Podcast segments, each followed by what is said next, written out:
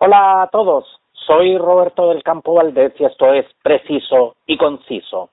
Hace eh, solo algunos instantes hemos conocido la noticia que el fiscal nacional Jorge Abbott anunció la apertura de, la, de una investigación penal por acusación de presunto cohecho y prevaricación en contra de eh, los ministros del Tribunal Constitucional, tras la denuncia que realizó la diputada del PC, Carmen Hertz, a quien, a quien tenemos en contacto telefónico. Muchas gracias, diputada, por, por, por este contacto.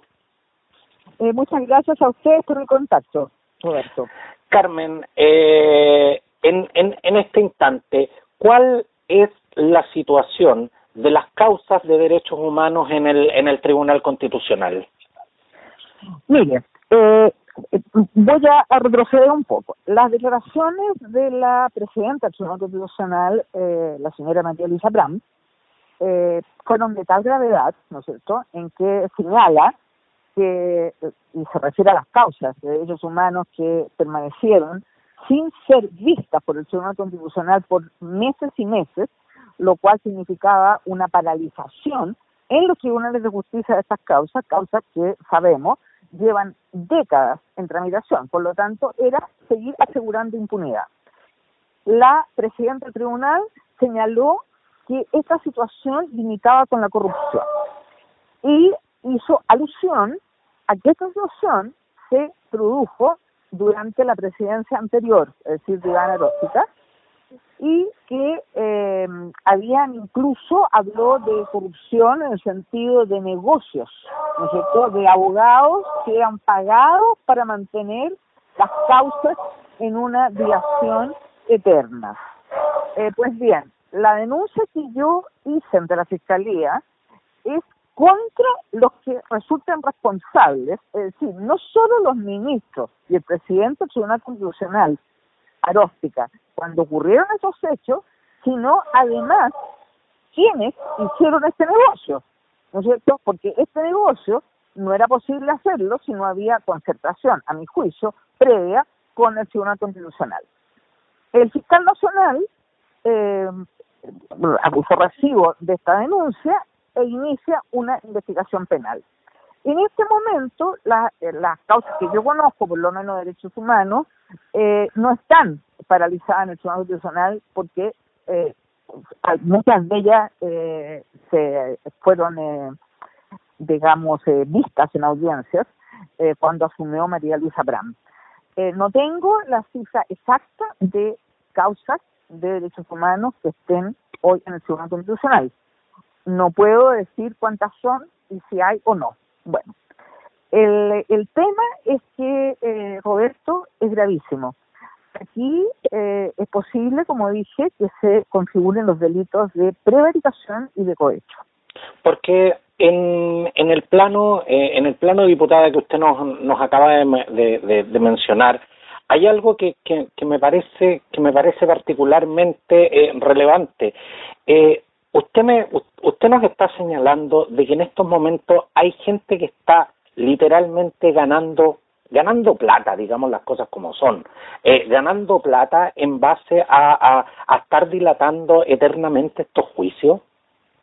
Bueno, eh, no lo digo yo solamente, lo señaló expresamente eh, doña María Luisa Bram en la entrevista en la tercera, en que dijo que la dilación de las causas eh, lindaba con la corrupción.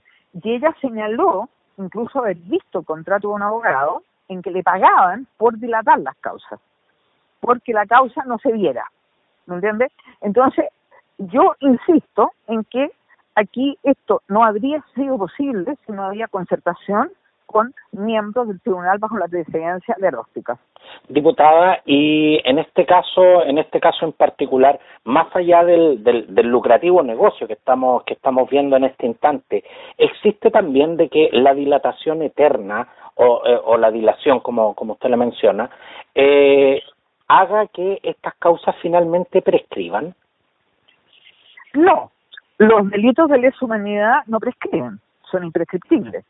El punto es que cuando eh, hablamos de causas por violaciones a los derechos humanos, ¿no es cierto?, por los crímenes de exterminio que se cometieron durante la dictadura, estamos hablando, ¿no es cierto?, de eh, 40 años de impunidad en la mayoría de las causas. ¿En qué sentido? En que solamente, yo diría, a partir del año 2008, por así decirlo, en adelante, los tribunales comenzaron a aplicar lo que siempre debieron aplicar, que son las normas internacionales de, eh, de los derechos humanos, eh, que señalan a estos crímenes precisamente como los crímenes más repugnantes para la conciencia de la humanidad. Entonces, ¿qué significa? Que a la impunidad que se creó eh, durante un periodo muy largo, se acentúa esa impunidad si tú paralizas y sigues dilatando las sentencias o las resoluciones en los tribunales de justicia. Y ese es el resquicio que ocuparon eh, en general, ¿no es cierto? Eh, me, estoy refiriendo a la causa de derechos humanos, los perpetradores. Eh, los perpetradores, los cómplices, los encubridores de estos crímenes de exterminio, descubrieron, ¿no es cierto?, que podían recurrir al Tribunal Constitucional. ¿En qué sentido? En el sentido que a ellos tendría que aplicarse en el nuevo sistema procesal penal, lo cual es una aberración, por supuesto. Eh, nunca eso fue admitido, en definitiva pero como la esa alegación de los abogados, los perpetradores, no era vista por el Tribunal Constitucional, porque no, no las veían en la audiencia, sino que las dejaban de un lado, se acentuaba la impunidad por los meses de dilatación, con un eh, alegato, además absolutamente aberrante, que por supuesto eh, no tenía ningún fundamento tendría que haber sido necesariamente declarada inadmisible por el Tribunal Constitucional. Y el Tribunal Constitucional no lo hacía y dejaba archivada y guardada esas causas. Esa es la, la, la correlación de hechos que ocurría. Ellos alegaban que se les tenía que aplicar el nuevo sistema procesal penal, en circunstancias, por supuesto, que todos los crímenes los cometieron bajo el, el, el antiguo sistema penal y hay las disposiciones expresas que esos crímenes cometidos bajo el imperio del antiguo procedimiento penal se rigen por el antiguo procedimiento penal. Diputada, y usted señaló, ¿no? y, y, es de conocimiento público, ¿no? Eh, Chile como país está suscrito a tratados eh, internacionales de protección a los, eh, a los derechos humanos. ¿A qué nos exponemos eh, de encontrarse eh, de encontrarse culpables y, eh, de, en, en, en este proceso y de comprobarse en definitiva la, eh, que, el, que el Tribunal Constitucional no actuó de acuerdo a derecho? Bueno, es posible, por cierto, recurrir a las instancias internacionales, pero Roberto, eh, se ha recurrido eh, una y otra vez. Hay eh, muchas resoluciones de la Corte Interamericana de Derechos Humanos eh, señalándole al Estado la necesidad imperiosa, realmente, de no seguir denegando justicia.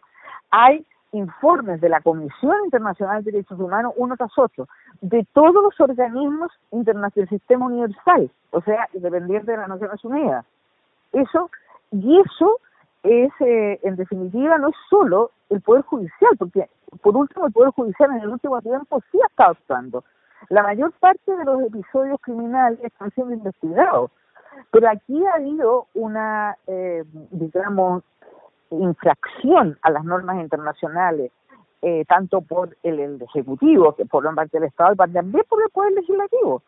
Y esto es de todos los gobiernos post-dictadura, en el cual se intentaron una y otra forma de poner término a la eh, investigación de los eh, episodios criminales, a la falta de políticas públicas sobre memoria. No existe ninguna política pública sobre memoria. El último plan de acción que la presidenta Bachelet, eh, digamos, aprobó a través de la Subsecretaría de Derechos Humanos, establecía dos cosas importantes. Una, una comisión calificadora de presos políticos de carácter permanente y de víctimas. Eso quedó en la nada cuando asumió el gobierno Piñera. Y lo segundo era establecer un plan de búsqueda de los detenidos desaparecidos, lo cual significaba que los organismos del Estado tienen que entregar información que sí tienen. Eso también desapareció.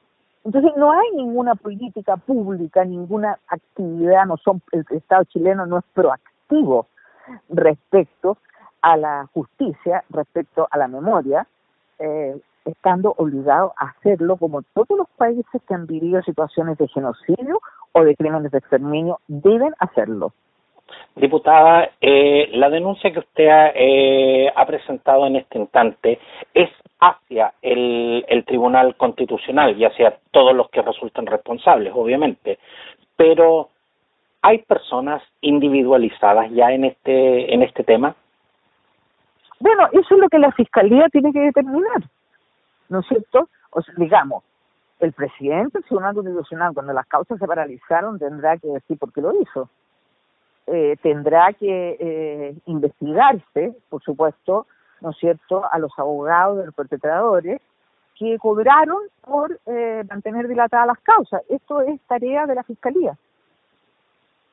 Diputada eh, del PC, Carmen Hertz, eh, quiero quiero darle las gracias por, eh, por este contacto, eh, por contarnos acerca a, acerca de esta importante denuncia eh, que ya que ya se ingresó eh, y, que, y que ya ha tomado el fiscal nacional Jorge Abbott. Antes, eh, antes de que nos deje diputada, eh, ¿qué esperanzas tiene usted eh, en este proceso desde el punto de vista más personal? No, yo tengo, eh, cierto, la, la expectativa, obviamente, que cualquier ciudadano tiene cuando hace una denuncia responsable ante el fiscal nacional, que la fiscalía investigue por supuesto, y que llegue a un resultado, es una denuncia que se ha hecho. Y tengo entendido que el Instituto Nacional de Derechos Humanos también va a tomar acción sobre este punto. Esa es mi expectativa. ¿Mm? Diputada Carmen Hertz, muchas gracias por, por este contacto. Bueno, gracias a ustedes. Adiós.